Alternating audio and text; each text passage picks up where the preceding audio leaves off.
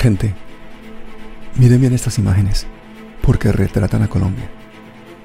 Este complejo operativo militar no es para extraditar a un criminal, es para sacar la verdad del país, tal como lo hizo Uribe en el 2008 con los paramilitares. Esta vez lo hizo Duque, para impedir que Otoniel, el jefe del Clan del Golfo, la organización criminal más poderosa, pueda contar que otros políticos, empresarios, militares e instituciones están involucrados con su banda criminal. Ya había implicado al exministro de Uribe Sabas Pretel de la Vega, a Luis Pérez y a los comandantes de las fuerzas militares, los generales Rito Alejo del Río, condenado por falsos positivos, y Mario Montoya, además de congresistas, de gobernadores y de las universidades Sergio Arboleda y de la de Cartagena. En Estados Unidos, Otoniel será juzgado por lo más leve, por narcotráfico, y no por los cientos de horrorosos crímenes que cometió en Colombia. No habrá verdad, no habrá reparación para las víctimas, y lo más importante, seguirá la impunidad. Eso ha pasado 20 días antes de las elecciones. Ténganlo en cuenta, para que votemos todos por Petro y por Francia, que son la única opción real de cambio. Para que no gane el mismo cartel de siempre con la ayuda de los tibios. Pero ojo, gane Petro o el que sea, el país no puede permitir más abusos de poder. Los ciudadanos debemos poder criticar y hacer veeduría y ejercer control sobre quienes nos gobiernan. Si algo nos ha enseñado la historia, son los peligros de la democracia representativa. Y por eso los colombianos desconfiamos de Mesías y de caudillos. No podemos darle poder absoluto ni confianza ciega a nadie. Y no nos pueden callar. Porque para parar la guerra y acabar con la miseria y la injusticia, lo primero que tenemos que tener son dirigentes dispuestos a reconocer y a corregir sus errores y a escuchar a un pueblo que a punta de muertos se ha ganado la libertad de expresión. Nuestro invitado de hoy es alguien que arriesgando la vida se le ha plantado solo y de frente a todo un estado mafioso. Y a gritos le ha contado a los colombianos una historia que muchos se niegan a aceptar y por eso la hemos repetido una y otra vez. Daniel Mendoza, bienvenido. ¿Qué hubo, Pablo? ¿Cómo le va? ¿Cómo le ha ido? Te decía antes que estar en su, programa, admirándolo mucho. Usted sabe que siempre lo he considerado un bacán y además un luchador, un guerrero y sobre todo un defensor acérrimo de los derechos humanos, de, un defensor acérrimo de la libertad, un defensor acérrimo de la diferencia, eh, de la tolerancia, un defensor acérrimo de la paz. Muchas gracias y muy honrado. pero qué introducción. Yo pensé que la entrevista era para usted, no friegue. No, es que yo soy su fan, yo soy su fan, de verdad, Pablo, se lo digo, soy su fan y usted sabe que me fascina su programa. Oiga, qué chévere eso de no, eso de no tutearnos me parece un buen comienzo para la entrevista porque yo siempre tuteo. Ayer entrevisté al doctor Álvaro Leiva Durán, que le ha visto mucha gente en la entrevista y yo me acostumbré a hablar de tú y le hablé a él de tú y por alguien decía, oiga, ¿cómo le habla a usted de tú a una persona de 80 años que tiene ese recorrido en la vida, ese prestigio y dije, uy, no, pues sí, la verdad. Pero él se sintió como, pero hermano, yo con usted me siento como hablando de usted, hablemos de usted como los bogotanos. Claro, es que los bogotanos hablamos de usted, yo con mis amigos no me hablo de usted nunca. A los que tuteos, en cambio a los que tuteo, salvo César, que es mexicano, con César sí me acostumbré a tutearlo siempre. Oiga, Daniel, ¿y, en el, ¿y en el Club del Nogal tampoco se tutean? No, no, no, pues sí se tutean, también se tutean, pero, pero lo que no crea la gente que, que la gente que en Bogotá, es decir, los bogotanos no somos muy, muy parcos con el tú. A César lo tuteo, y pero a César yo creo que lo tuteo por también por el respeto reverencial que le tengo, porque es que César es menor que yo unos 10 años, pero pero yo me siento con él como mi papá, como él me dirigió en la primera temporada, entonces mm. A César como que le agacho la cabeza mucho todavía y al director hay, que, respetarlo. Yo soy codirector con él, de codirector, pero en últimas él, pues él es el, genio de la imagen y el que, el que me ha enseñado todo lo que yo sé de cine. Oiga, si nos ponemos a hablar de la serie, aquí podríamos estar hablando días y días porque esa serie ha marcado buena parte de la historia reciente de, Colombia. Las protestas sociales han inspirado a mucha gente, pero es que además, hermano, yo creo que usted se metió con un estilo y de una forma en que realmente ha causado un impacto social sin precedentes, ¿no? Yo creo que no hay ninguna producción audiovisual de activismo político que haya hecho algo así parecido en Latinoamérica, ¿o conoce usted algo parecido? Pues no, yo creo que usted, usted ha hecho, usted ha hecho cosas muy buenas, Pablo también, no, muy buenas y son y hay muchas otras producciones excelentes y, documentales políticos muy buenos que tienen otro formato, que tienen otra eh, otra eh, que siguen otros protocolos. Pues yo decidí romper con esos protocolos en realidad eh, con César también, debo decirlo.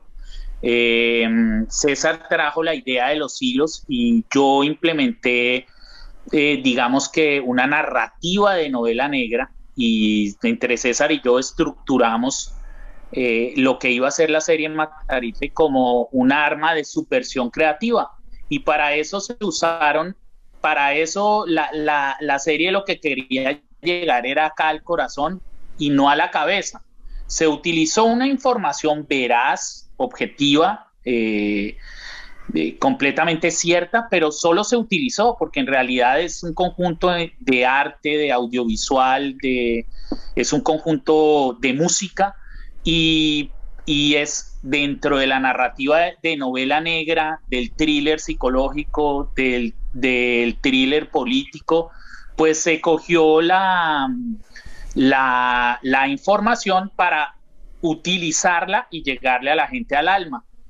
Y claro, creo que se logró. Eso se, logró, pero es que además la campaña de, expectativa que se creó antes de la serie fue excelente. Y una cosa, hermano, como que novena negra, si eso es total real lo que está pasando en cada uno de los segundos de, de la serie Matarife, lo que se hace información. Mucha, mucha gente, de hecho, criticaba al principio que decía, bueno, pero ¿qué contó nuevo? O sea, ¿qué dijo este más nuevo? No, no, no es que dijo nuevo, es la forma en que se dijo, lo claro que se dijo, lo potente que se dijo, porque todo eso era historia que nosotros queríamos ignorar o cosas que veíamos y cosas que sucedían en el país, pero que la gente desde su zona de comodidad no quería escuchar. ¿Cómo fue esa idea inicial, hermano, para decir yo voy a lanzar esta vaina, quiero hacer esto?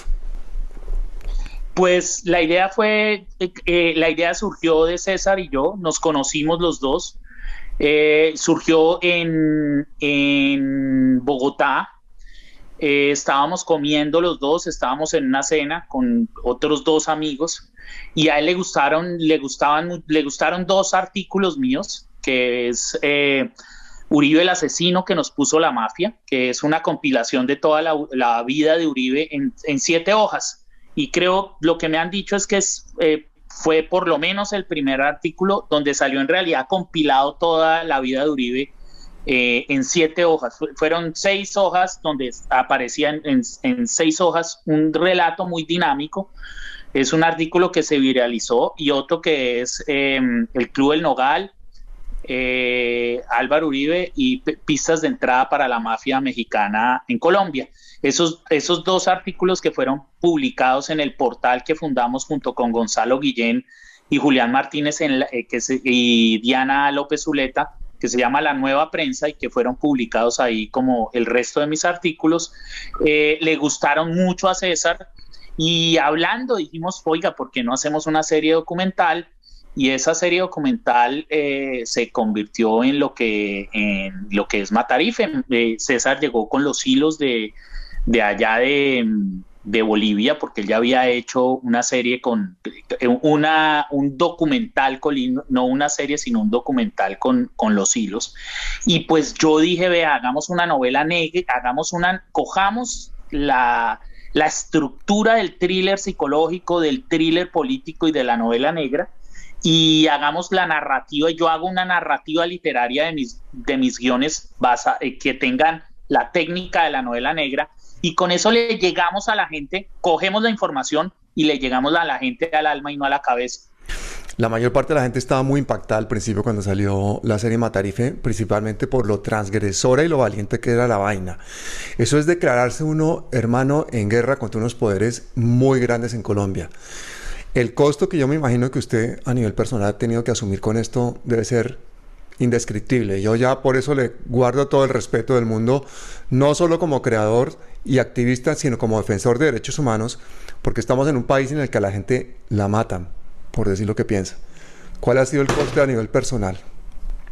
Pues primero, déjeme decirle algo que el, que el respeto, la admiración, el cariño es mutuo, Pablo, porque pocas personas también que, que le han entregado también eh, el alma, el corazón y la profesión como usted, no solo a la causa de Colombia, y en eso usted, y en eso usted me, me, me me supera muchísimo porque usted está metido en causas mundiales, usted está metido en el África, en muchos otros lados, ayudándole a gente de a gente pobre de muchas partes y eso merece toda mi admiración.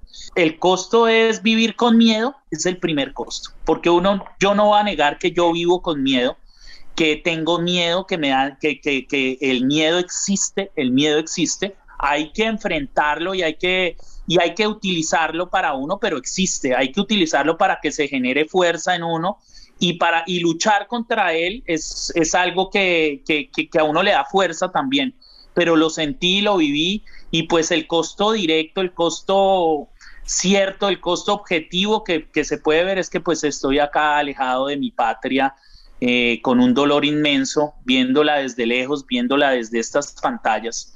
Y pues eso duele muchísimo, Pablo. Y yo creo que usted también lo ha vivido y por eso también me le, me le quito el sombrero y, y, le reitero mi admiración y mi aprecio. Daniel, pero, pero ¿usted quiere volver a Colombia o no? Pues claro, todos los días de mi vida quiero, quiero, quisiera volver. Eh, sí, querer volver, pero poder lo veo un poco complicado, aunque estoy, aunque Francia es, es, una, es un país que a mí me ha acogido y que la cultura francesa eh, me gusta mucho, me gusta el respeto que hay a las libertades, me atrae el, eh, la forma en que, en que en que los franceses ven la vida, ven el, mundo, me siento cercano a ellos. Eh, el idioma, afortunadamente yo estudié francés cuando era pequeño, desde los seis años, eh, como hasta los diez en el liceo francés, y después mi mamá y mi abuela me, metían en clases y me molestaban y, había leído un par de libros en francés. Entonces llegué con el idioma ya a Francia, sin que tuviera ningún, en realidad, eh, ningún vínculo tampoco directo, pero siempre me, me inculcaron eh, como que era algo que el francés yo lo tenía que saber. Entonces llegué acá y ya tenía el idioma y eso me, me, me, acercó mucho a la cultura francesa. Creo que si hubiera llegado sin el idioma hubiera sido diferente. Pero me duele, me duele. Yo soy, eh, pues, soy un damnificado, damnificado por, por, por no por no estar con mi gente, con este pueblo, con ese pueblo tan lindo que es el pueblo colombiano, que es el pueblo con el que crecí, que es el pueblo por el que me levanto cada día y me acuesto cada noche. Un pueblo honrado, un pueblo bello, un pueblo decente, pero un pueblo que tiene un padre que es el Estado colombiano, que es un padre que nos viola, que nos mata, que nos asesina, que no nos cuida cuando estamos enfermos que, y que no nos educa, es un padre miserable y espero que el gobierno quede en otras manos en, estas elecciones y que podamos darle la mano a un nuevo futuro. Pero incluso en el caso de que gane Petro, en el caso que gane el pacto histórico, ¿usted cree que toda esa gente, hermano, toda esa mafia narco paramilitar, todos esos señores feudales, todos esos capos que hay a lo largo y ancho del país van a entregar décadas de haber atesorado riquezas, de haberse hecho de forma violenta con las tierras de 8 millones de campesinos, ¿usted cree que toda esa gente va a dar su brazo a torcer tan fácilmente? ¿Usted no, no, le parece que lo que pueda haber en cualquiera de las alternativas a, las que nos enfrentamos es más violencia? Yo creo que, yo creo que va a haber un, tiene, eso va a ser gradual, pero lo, el riesgo que a mí se me hace, eh, y es para el que es, es por el que ahorita se debe luchar, es porque nosotros tenemos un narcoparamilitarismo militar. Tenemos unos militares, eh, una cúpula militar eh, y muchos coroneles y muchos generales completamente untados, revueltos, completamente eh, sodomizados psicológicamente incluso y culturalmente por el paramilitarismo y el narcotráfico. Eh, vemos una cúpula militar eh, que tiene investigaciones, vemos unos militares de altos rangos, coroneles, generales, todos involucrados en falsos positivos o muchos de ellos involucrados en falsos positivos. Eh, muchos de ellos con investigaciones por narcotráfico, muchos de ellos por investigaciones por paramilitarismo. Y entonces ahorita el miedo de ellos no es en realidad a perder el poder solamente, sino que estamos viendo militares que tienen el poder de las armas, el poder militar, y que tienen miedo a perder la libertad en realidad, porque lo que los soporta a ellos es, es un Estado eh, eh, el Estado narcoparamilitar de Álvaro Uribe que les garantiza la impunidad desde hace más de 30 años, la impunidad de todas las masacres, la impunidad de todos los crímenes que han, eh, cometido, se las garantiza es ese mecanismo estatal que es la corporación del crimen de Álvaro Uribe y del gobierno colombiano en realidad. Entonces ellos tienen miedo de que cambie de, manos porque saben que se empieza a desbaratar el aparato genocida que los mantiene impunes. Y eso es lo que yo creo que, que a lo que debemos estar atentos desde ahorita los colombianos, a que respeten, a que los militares respeten el triunfo de Gustavo Petro cuando se dé en estas elecciones. ¿Podrán los militares respetar el triunfo de, de, Gonzalo Petro en estas elecciones? Pues tenemos que nosotros, la comunidad internacional especialmente, tiene que salir, tiene que dar la cara y tiene que, tiene que salir, yo creo que tiene que organizarse para que se respete el triunfo de Gustavo Petro en estas elecciones y para que se le respete la vida. Y hay algo muy importante, es que cuando yo hablo de Álvaro Uribe, en realidad lo que estoy diciendo, lo que estoy hablando de Álvaro Uribe y toda esa red que yo he tejido, que es, que es la red que lo soporta él. En realidad nosotros vemos que, que Álvaro Uribe no, no hubiera podido hacer lo que es y no sería nada. En realidad Álvaro Uribe no es nada si no tuviera la, no es nada sin el apoyo de las élites financieras, de las élites políticas, de las élites empresariales, de las élites militares, de las élites de los medios de comunicación. Así como Pablo Escobar no hubiera sido nunca lo que llegó a ser sin el apoyo de Álvaro Uribe en la aerocivil y después de alcalde, eh, eh, eh, nunca hubiera podido el cartel de Medellín hacer lo que hizo y ser lo que fue frente al mundo sin Álvaro Uribe.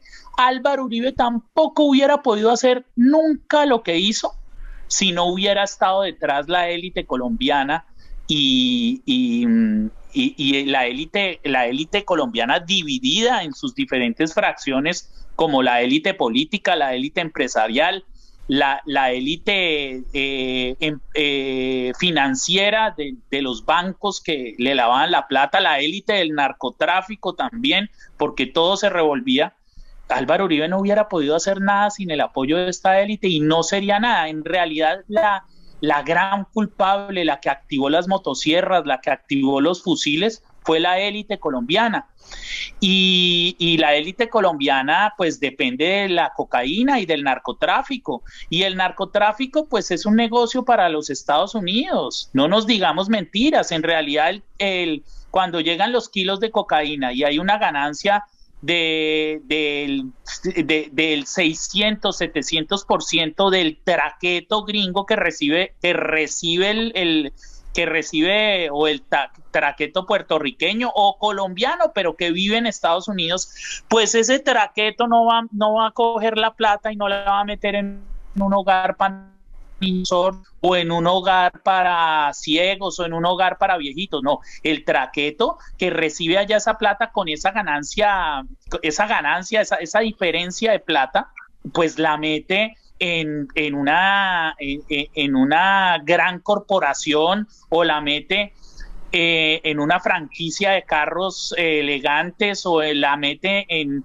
en una franquicia hotelera de hoteles cinco estrellas y eso qué hace que las bolsas, la bolsa de Nueva York se meta un pase de perico, la bolsa de, de Nueva York se levanta también, se levanta y necesita, necesita de, ese, de esa activación financiera que le da directamente la cocaína colombiana a la bolsa de Nueva York. Es que la cocaína no es ese polvo blanco que se meten los gringos en las rumbas. No, la cocaína es plata, es billetes, acciones. Y esas acciones y esa plata y ese billete los necesitan las bolsas norteamericanas para mover el mercado. Entonces los gringos están, los gringos, en la guerra contra la droga es, no es una guerra contra la droga, es una guerra para que no baje el precio de la droga porque si, si, si baja el precio de la droga, eso sí afecta al, al, al mercado gringo, eso sí afecta a, los grandes millonarios gringos.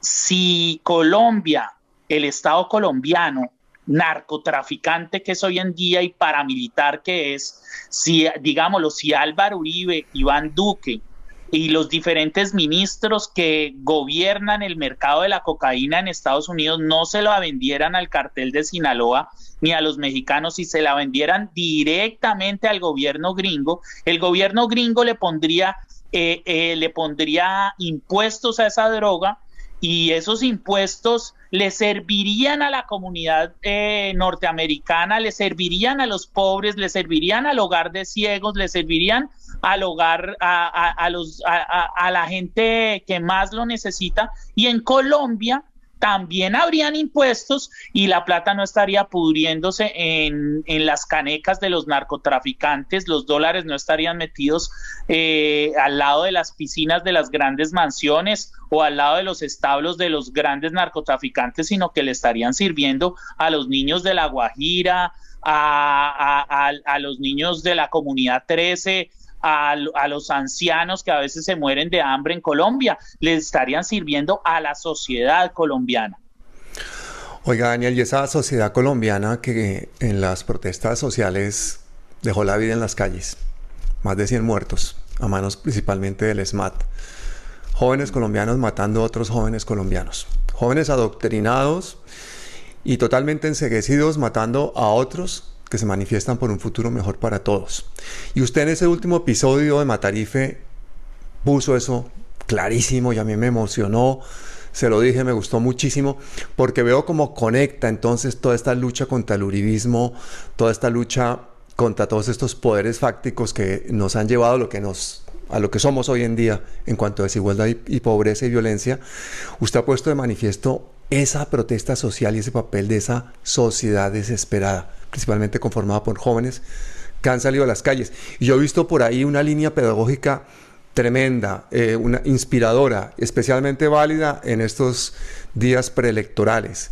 Días en los que puede pasar cualquier vaina, ¿no? Porque puede pasar que a Petro lo maten, puede haber un golpe militar, puede haber un levantamiento social si no reconocen la victoria de Petro. Pueden pasar 10.000 cosas porque esto es Colombia y nuestra realidad no solamente es fantástica, sino que es novela negra. Pero más allá de esa novela negra, ¿Cuál va a ser el futuro de los siguientes eh, capítulos de, de? ¿Cuál va a ser el objetivo de usted como creador audiovisual y como activista? No, pues viene, viene, eh, termina este próximo cuarto episodio con dos partes. Eh, en el que termina, cierro el ciclo del genocidio del 2021 de los muchachos eh, y desenmascaro a, a los Darth Vader con máscaras de Yoda.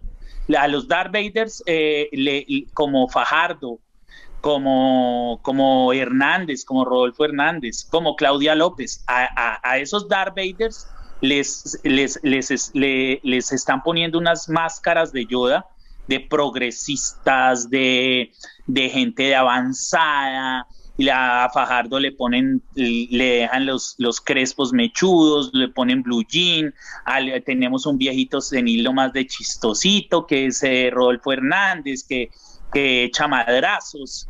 Eh, y, y, entonces esos, eso, a esa gente hay que desenmascararla y viene y los voy a desenmascarar en, esta, en este cuarto episodio, junto con César, como lo digo, y muy especialmente también junto con Aleja, que es la directora de, fotografía, con Alejandra Cardona, es una, es una mm, suizo-colombiana. Em, que, le ha dado una textura a esta temporada impresionante, una belleza con sus imágenes, una fuerza eh, visual a, esta temporada que César y yo se la hemos aplaudido también. Y César como maestro eh, también la codirigimos juntos esta, esta temporada la, la codirigimos juntos, especialmente yo en, en, varios exteriores, César mucho en la red de poder eh, y también en exteriores. Sí, entre los dos la codirigimos. Eh, como lo digo, le agradezco mucho a él que me haya enseñado muchas cosas. Acá se cierra el ciclo en, el cuarto episodio, después sigue, en, sigue un episodio de cinco partes, de un, el episodio quinto de tres partes, que es sobre alias Fico, eh, y ese episodio, pues le digo algo, las garrapatas que tiene Fico encima.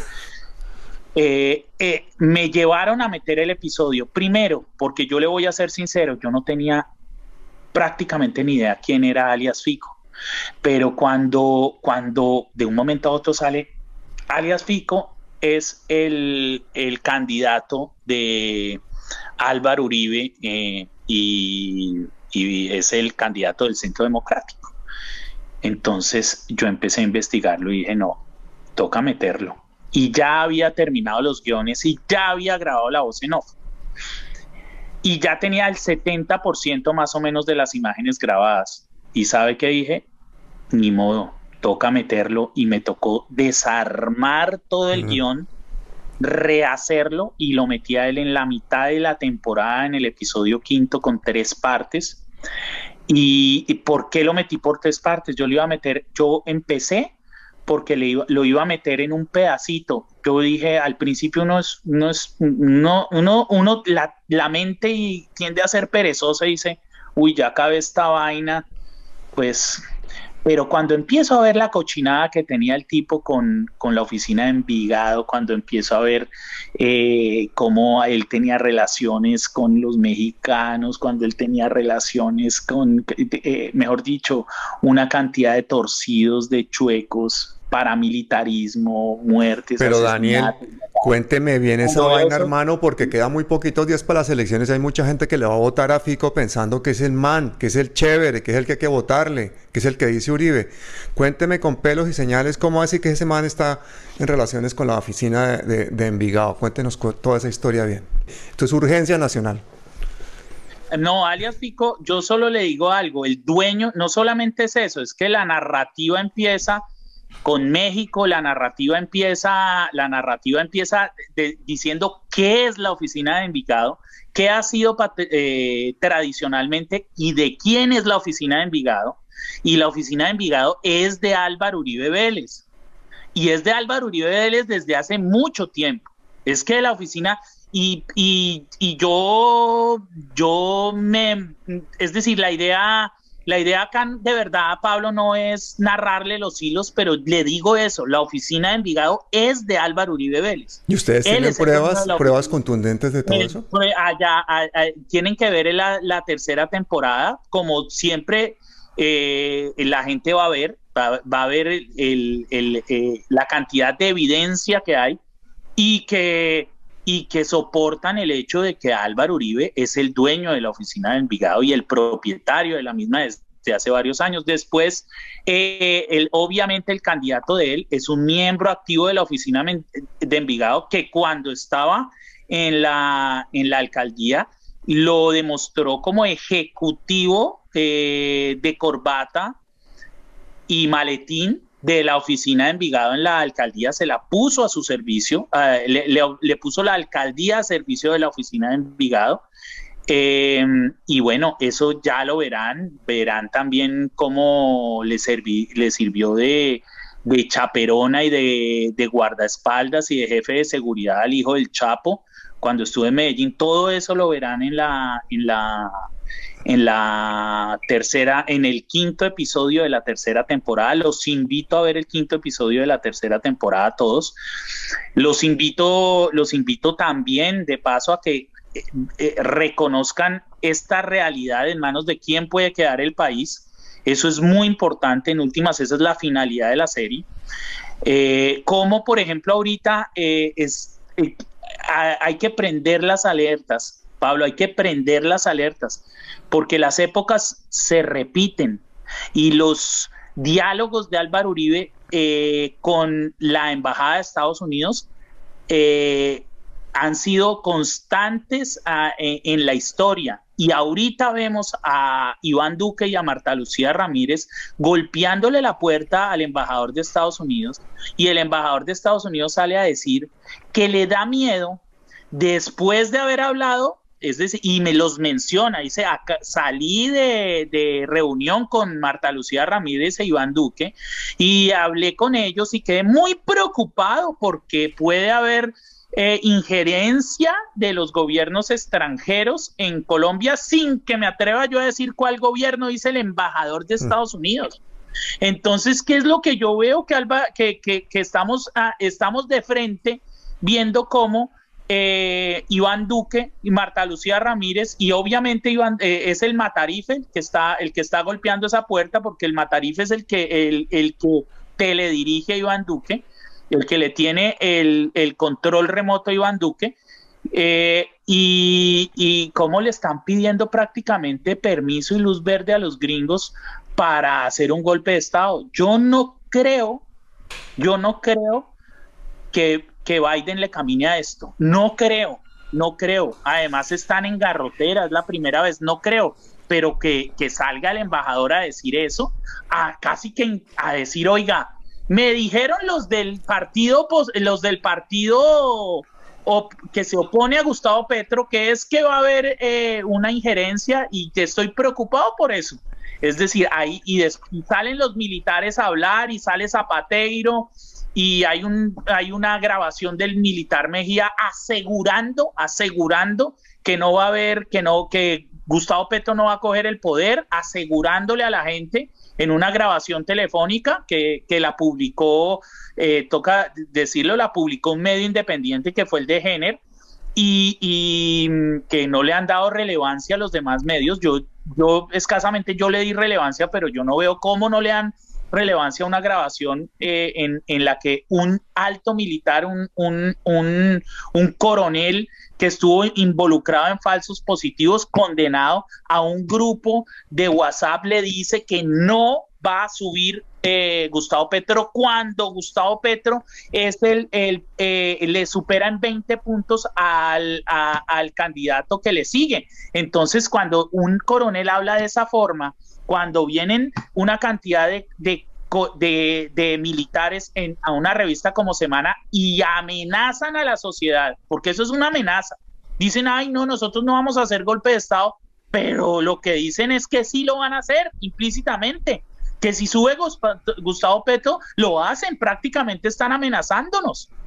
Eh, eso, eso lo que me indica a mí es que nosotros, la comunidad internacional, debe prender las alertas, eh, ir, manifestarse desde ya y, pedirle, pedirle a las diferentes organizaciones, a los diferentes líderes eh, internacionales, pedirles, pedirles que eh, hagan respetar y que le que le, que le, informen a las Fuerzas Armadas colombianas que tienen que respetar eh, eh, la, la, la, elección que haga el pueblo colombiano y que, eh, como lo muestran las encuestas, va a ser por Gustavo Petro. Sí, eso sí, no se lo roban con el fraude tan descarado que hay, que nosotros hemos denunciado hasta el cansancio en palabras mayores. Pero hay una cosa de Biden. Aunque Biden no quisiera apoyar un golpe militar en Colombia, tú recuerdas que la toma de, decisiones en los Estados Unidos la hace el gobierno en la sombra, que es el complejo militar industrial, las 17 agencias, la CIA, y que han interferido, derrocado gobiernos alrededor del mundo desde hace décadas. Entre otras cosas, esta semana entrevistó a Gloria Gaitán, la hija de Jorge Lícer Gaitán, que defiende la tesis de que su padre lo, mató la CIA con, con la ayuda de las oligarquías conservadoras y liberales colombianas. Pero esa injerencia de la CIA y del complejo militar industrial eh, eh, y toda esa presión por ese negocio que es la guerra en Colombia, yo creo que supera muchas veces los deseos de los demócratas y de la gente en Estados Unidos que pueda estar horrorizada porque ve sinceramente, y eso es una política que independientemente de que sean republicanos o demócratas, se ha mantenido, ven amenazados los intereses imperiales de Estados Unidos y tiran para adelante. Entonces, ahí tenemos un, punto de zozobra muy importante. Y acuérdate que Pacho Santos y el grupo de Duque estaban todos haciendo injerencia en las elecciones eh, contra Biden, eh, a favor de Trump, y eso también es un punto que tenemos nosotros que, que en este momento reforzar, ¿no? Pero el progresismo colombiano y la unión con el progresismo europeo y la unión con el progresismo norteamericano, porque en Estados Unidos también hay millones de personas que defienden los mm. derechos humanos, que yo creo que eso es un estigma que tenemos que quitarnos de que todos los americanos son invasores, de que todos los americanos son imperialistas, de que todos son genocidas. Eso no es así. Muchas de las mayores manifestaciones pacifistas en la historia han sido allí y, ahí es, y de ahí es Martin Luther King y de ahí son las luchas más grandes a nivel sindical en el mundo entero y todo lo que ha pasado en cuanto a derechos humanos en Estados Unidos se nos olvida. Pero ahí tenemos grandes aliados y no sé si el progresismo colombiano se esté trabajando esos. y la prueba es que ganaron los demócratas también. Por ejemplo. Ganaron los demócratas. En realidad es un pueblo Sí, no, eh, hay, hay una, y el presidente, a Biden yo lo considero, pero usted tiene razón, Pablo, es que estamos hablando de intereses también muy, los intereses que se juegan en este tipo de, los intereses que se juegan, eh, las bolsas, el mismo, la misma guerra contra el narcotráfico, usted lo acaba de decir, usted lo acaba de decir, las agencias eh, que dentro de esas, ¿cuál fue la que dijo que yo no, no, no recuerdo, Pablo, pero la que produce armas? Usted lo acaba de decir. hay, hay, muchas. Las, las, armas las producen eh, en empresas, empresas como Raytheon, como, como eh, General Electric, como Boeing, que son empresas que hacen todas partes de lo que se llama el Comité de Foreign Relations, que, que, es el complejo militar industrial, más las agencias de seguridad, más los notables de las élites bancarias, especialmente el sionismo y, los grupos de presión intelectual y económicos norteamericanos. Eso es una toma de decisiones que está muy por encima. Recuerda, por ejemplo, que la Reserva Federal Norteamericana no es un banco del gobierno, que es donde se imprimen los dólares, donde se hace la plata. Eso es un banco privado. Es un banco privado. Y eso desde 1913 que se formó la Reserva Norteamericana, eso es un banco privado. O sea, mm. el dinero, el manejo del dinero, la capacidad de imprimir dinero, lo hacen banqueros privados, principalmente sionistas en los Estados Unidos. Ese es el manejo verdadero que hay detrás del gobierno de Estados Unidos y detrás de ese imperio. Y por eso es que ellos defienden sus multinacionales y hacen parte del sistema de defensa y de seguridad nacional. Cualquier cosa que vaya en contra de los intereses económicos de una empresa norteamericana se considera que va en contra de la seguridad del pueblo norteamericano y por lo tanto es un acto terrorista. Hasta ese punto se ha llegado y de ahí viene la excepcionalidad de los norteamericanos y de considerarse superiores y de, hacer esa, ese discurso de doble moral en el que ellos van a defender democracias o a defender derechos humanos a países eh, eh, externos, a países lejanos, cuando realmente lo que están haciendo son saqueos sistemáticos por recursos y por ampliar un imperio que ya tiene mil bases alrededor del mundo, ¿no? Siete de las cuales... El país que más tiene bases alrededor del mundo. Y lo que usted, y lo que usted dice, Pablo, eh, eh, en lo que usted dice está Colombia eh, completamente ligada. Yo, por ejemplo, yo no tenía ni idea de lo que me está contando de que, que, que el que imprime dinero es el sector privado norteamericano. Siempre, uno, como le digo, hablando con usted, uno siempre aprende. Pero, pero lo que sí le digo es que eh, eh, Colombia tiene, es un, es un, en la economía eh, norteamericana, es un punto geoestratégico y es por la, por la cocaína. Y la, vea el otro punto, vea el otro lado de la, el otro lado de la cocaína, aparte de cómo despierta las bolsas gringas, es el lado de la industria armamentística. Es decir, ellos se inventaron una guerra una, eh, una guerra maravillosa, porque para el que hace plata con la guerra, la guerra es, es, es, un oasis, es maravillosa el que hace plata con la guerra. Y una guerra dura dos años, cuatro años, pero es que la guerra contra las drogas es eterna. Es una guerra eterna en la que se invierten, en la que ganan las industrias que hacen eh, lanchas rápidas, metralletas, en la chalecos antibalas, en las que se nutren todos esos monstruos institucionales como la DEA, el FBI, cuánta gente no vive y, es una, eso es una teta para, para, para toda esa gente, asesores, eh, de, asesores eh, externos, trabajadores, directores, de todo.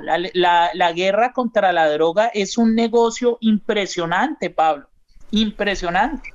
Así es, y yo creo que la sociedad colombiana tiene que de alguna manera despertar, despertar, eh, movilizarse.